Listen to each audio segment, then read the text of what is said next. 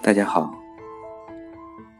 梁实秋先生的雅舍，我们从外及内，从他的月夜到他的雨天，都感受到了。他写的雅舍，就像一件精美的雕塑品。这件雕塑品刻的细致入微，刻的生动。活灵活现，刻得那么雅致。雅舍之陈设，只当得简朴二字。但洒扫服饰，不时有纤尘。我非显要，故明宫巨卿之照片不得入我室。我非牙医。博士文凭张挂壁间，我不夜理发，故司机、西湖实景以及电影明星之照片，一君不能张我四壁。我有一己一椅一榻，酣睡写读，君已有着，我也不负他求。但是我陈设虽简，我却喜欢翻新布置。昔人常常讥笑富人喜欢变换桌椅位置，以为这是富人天性喜变之一征。污否且不论，我是喜欢变的。中国旧式家庭陈设千篇一律。正厅上一条案，前面一张八仙桌，一边一把靠椅，两旁是两把靠椅，夹一只茶几。我以为陈设以求疏落参差之志，最忌排偶。雅舍所有，毫无新奇，但一物一事之安排布置。拒不从俗，人入我室，即知此是我室。笠翁闲琴，偶记其所论，正合我意。雅舍非我所有，我仅是房客之一。但思天地者万物之逆旅，人生本来如寄，我住雅舍一日。雅舍，即一日为我所有。即使此一日亦不能算是我有，至少此一日雅舍我能给予之苦辣酸甜，我实恭受亲尝。刘克庄词，客里似家，家似寄。我此时此刻普居雅室。雅舍既是我家，其实似家似妓，我亦分辨不清。长日长日无礼，写作自浅，随想随写，不拘篇章。冠以雅舍小品四字，已是写作所在，切至因缘。大家可以感受一下梁先生的雅士，他的雅舍里很简单，没有名人，没有文凭，没有西湖实景，没有明星照片，有的只是一己一椅一榻。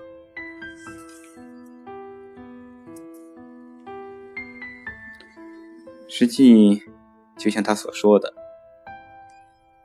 天地者，万物之逆旅；人生本来如寄。”这个“寄”是寄读的“寄”，游记的“记”。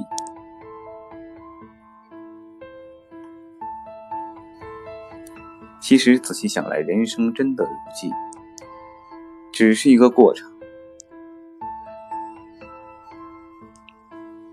你带不走一切，你如何来的，如何去？金山银海，宫廷雅苑，万里长城，你一样都带不走。可人在世间之时，却往往欲望无尽，想拥有一切，拥有天下，拥有一切的一切。有些人至死都闭不上那张眼，都闭不上那双眼，就像灯草。其实何必呢？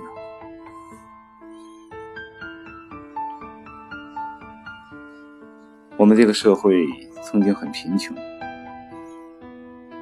为了追求财富，我们辛苦劳作几十年，这是对的。创造物质，创造财富，国富民强，这是天经地义，也是应该做的。但就个人来讲，我们证明过、实现过就够了。很多人陷于物质之中，不能自拔。最后，深受其累。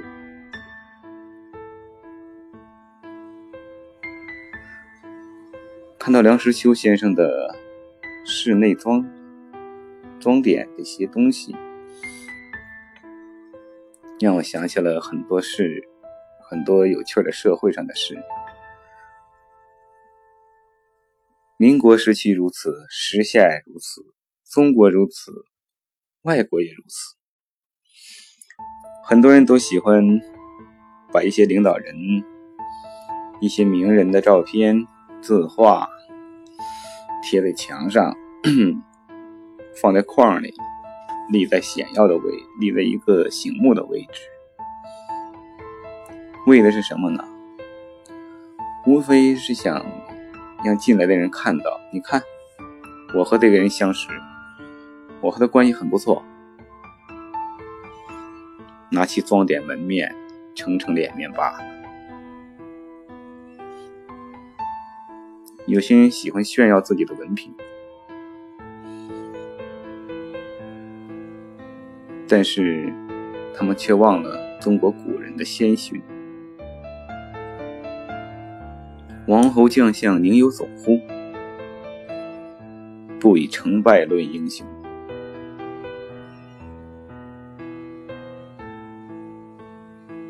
有些人喜欢追星，小孩子嘛。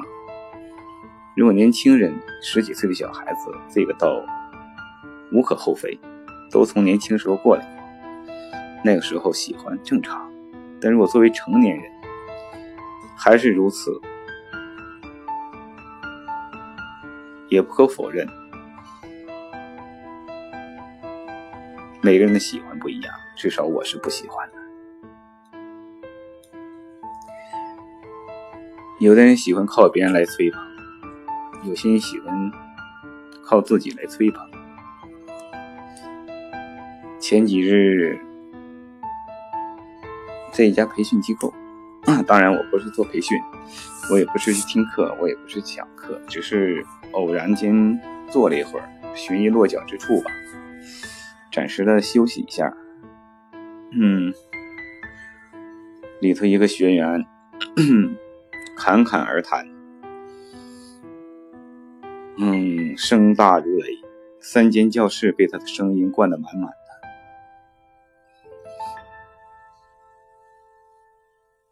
给人感觉学富五车，才高八斗。实际我不想究其真正有多大学问，不想究其有多大地位，只一点就让我不想再见这个人，其声音。就让我不想再看，不想再见，不想再去听。公共场所、培训机构里有孩子，有其他人，你一个人声大如虹的，像演讲一样夸夸其谈，这本身就是最不礼貌的事情。我觉得，不管你有多高的水平，多高的文凭，多大的社会背景和权利，只此一点，你就不入我眼啊！有很多时候，这让我想起了六祖慧能。很多时候，真的是人的素质、德性和之前我说的那些是不成比例的。梁实秋先生在重庆期间，虽然住的偏远，但也门庭若市，经常有人去拜访。拜访什么呢？大家想一下，他那间陋室，那间雅舍，一桌一椅一几一榻，别无他物。为什么大家还会去呢？是人。有的人喜欢用车、用房、用一些物质上的东西，用别人照片，用博士文凭来装点自己。就像名牌西装一样，而梁实秋先生，他用他的个人魅力装点了雅士，装点了这间雅舍。恰恰相反，我倒是喜欢后者。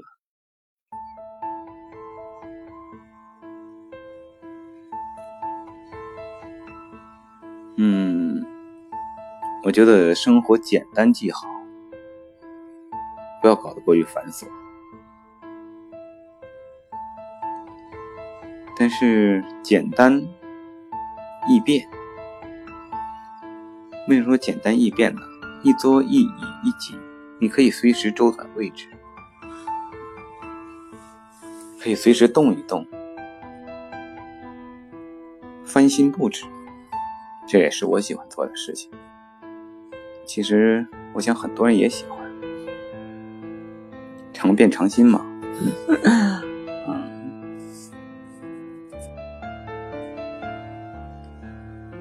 实际，简单的生活会让人轻松自在，会让你背负的东西越少。你背负的越少，你会越轻快。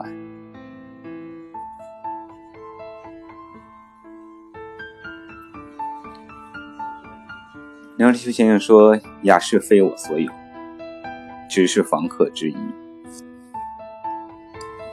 的确，他是租的。无论租、借、买，都是天地者万物之逆旅。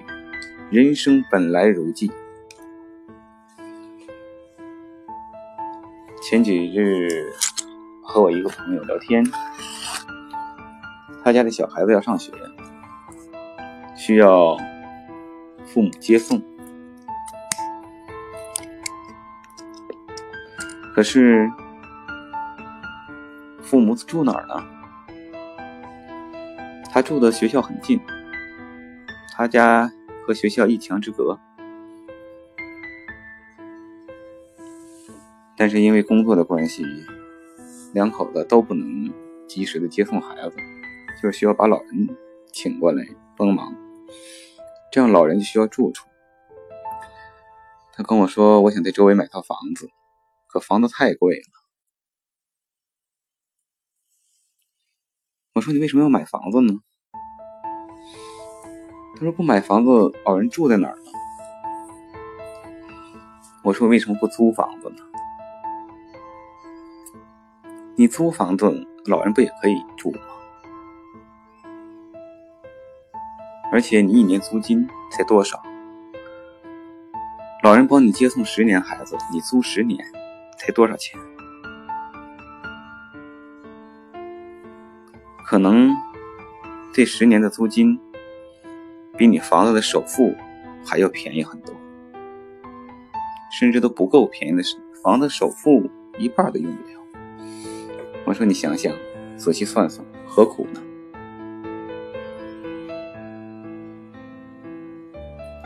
你就是要个住的地方，为什么非要这个地方归你所有呢？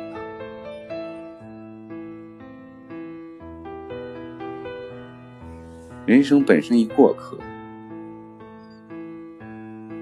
中国人有个习惯，就是买房置地，觉得只有到手的，在自己名下的，住的踏实，那才是自己的东西。我想劝一下朋友们，其实有些时候没有必要。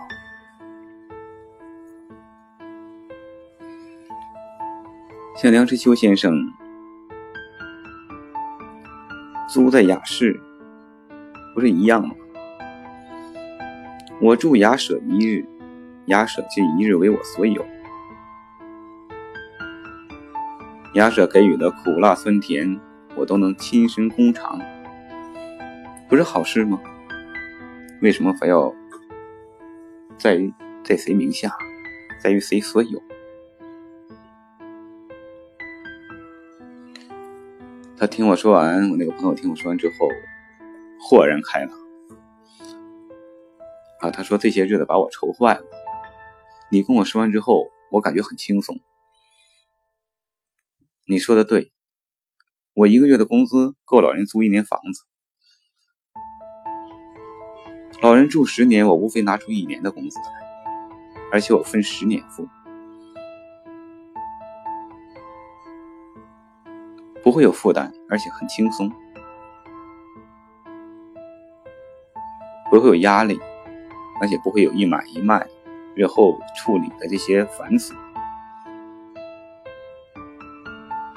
我说对呀，何苦呢？就像我之前说的，很多时候就是一念之间，一念起，一念落，一念生，一念死，一念恶，一念善。